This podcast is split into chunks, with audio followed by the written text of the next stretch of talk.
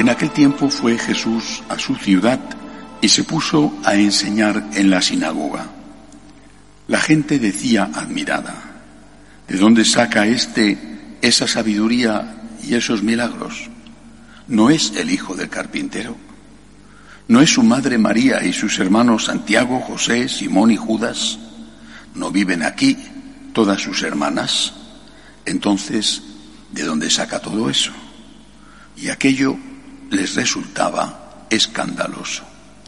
Jesús les dijo, solo en su tierra y en su casa desprecian a un profeta. Y no hizo allí muchos milagros porque les faltaba fe. Palabra del Señor. Jesús, interpelado porque tenía familia, como si un profeta, el Mesías, tuviera que ser alguien que nace como una seta, ¿eh? sin que haya padre y madre, aunque la seta también tiene unas esporas que la han hecho germinar. Jesús interpelado porque tenía familia. Y esto sigue ocurriendo hoy en día. Una de las citas evangélicas que más utilizan los protestantes, especialmente las sectas, para atacar a los católicos, es justamente esta, donde se dice que Jesús tenía familia ¿Y dónde está el problema? Ah, dicen, los católicos mienten, engañan, porque dicen que María, la madre de Jesús, fue siempre virgen, que María no tuvo más hijos, cuando el Evangelio dice que Jesús tenía hermanos. Una cosa es que Jesús tuviera hermanos y otra cosa es que la Virgen hubiera tenido otros hijos además de Jesús. ¿Cómo puede ser? No me parece que sea tan difícil de entender. Creo que todos tenemos personas que conocemos y quizá alguno en propia carne donde esto se cumple. Hay dos posibilidades, dos. Además, la Iglesia de rito griego considera que San José era mayor cuando se casó con la Virgen y que había tenido otros hijos. Y por lo tanto esos hijos, hijos e hijas, podrían ser los hermanastros, esa palabra no existía en el arameo antiguo, los hermanastros de Jesús, los hermanos de Jesús. Bueno, esta es una posibilidad. San José se casa mayor, respeta a María en su virginidad y aporta a la familia los hijos que había tenido de su primer matrimonio porque estaba viudo. Esa es una posibilidad. Repito, la iglesia de rito griego lo ve así. Pero hay otra posibilidad. Es que la palabra primo hermano tampoco existía.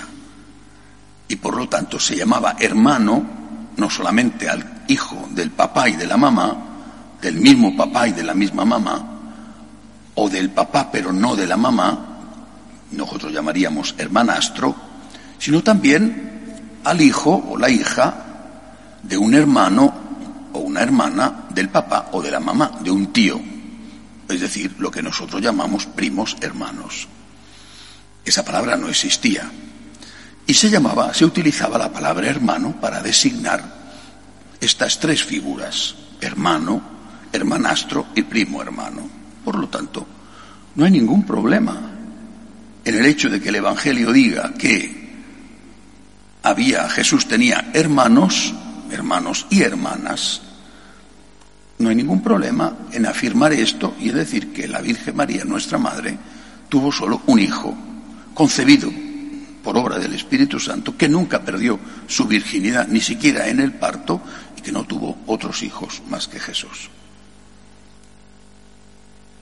Eh, de hecho, si uno se fija en el Evangelio y lo hace con detenimiento y no con mala fe, de hecho, este texto está dando la razón a la virginidad de María.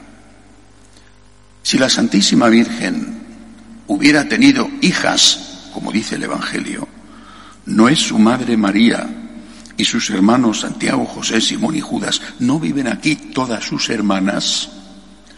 Si la Virgen María hubiera tenido hijas, posiblemente, muy posiblemente, cuando enviudó, y en el momento en que muere Jesús ya está viuda, ella está sola al pie de la cruz, cuando ella enviudó, hubiera ido a vivir con una de sus hijas.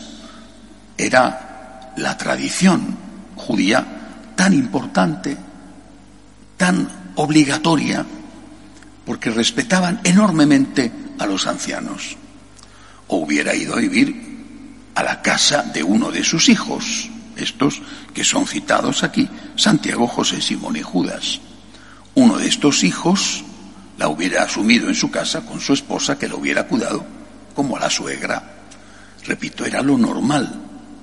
Y era impensable, incluso ofensivo, que esto no hubiera ocurrido. Hubiera sido un enorme descrédito para esa familia no acoger a la mamá anciana. Sin embargo el Señor no la dejó con uno de ellos, la dejó con un extraño, Juan, hijo de Zebedeo. ¿Por qué Jesús, si hubiera tenido hermanos de sangre, hubiera dejado a su mamá con un extraño, con Juan? Pues porque no tenía hermanos de sangre. Si no, no hubiera podido disponer de su madre. Sus hermanos hubieran dicho, oye, es nuestra madre, no solamente es tu madre, es nuestra madre. Y nos vas a dejar a nosotros en una situación muy comprometida la gente va a hablar muy mal de nosotros, aparte de que sin duda ellos hubieran querido a la Santísima Virgen, que era la Inmaculada. Pero aparte de eso, le hubieran dicho, tiene que venirse con nosotros, seguramente con el mayor de la familia o con la hija mayor. Porque si no, los vecinos nos van a criticar, vamos, se van a cebar con nosotros. ¿Qué clase de personas somos que no atendemos a nuestros mayores? es, el quinto mandamiento. Honrarás padre y madre. Los judíos lo tenían grabado a fuego en su corazón, en su conciencia. Solamente Jesús pudo dejar su mamá a un extraño, a uno que no era de la familia de sangre, porque no tenía hermanos ni hermanas. Eran primos hermanos o, como mucho, hermanastros. Pero además de eso, además de, explicar y conviene tenerlo muy claro porque es aquí donde los protestantes una y otra vez inciden para desprestigiar a la Iglesia Católica. Además de eso, vuelvo a repetir, Jesús es criticado porque tiene familia. No están aquí su madre y sus hermanos. La importancia que Jesús da a la familia, también hoy. Tenemos que defender la familia. Defender en primer lugar la propia familia.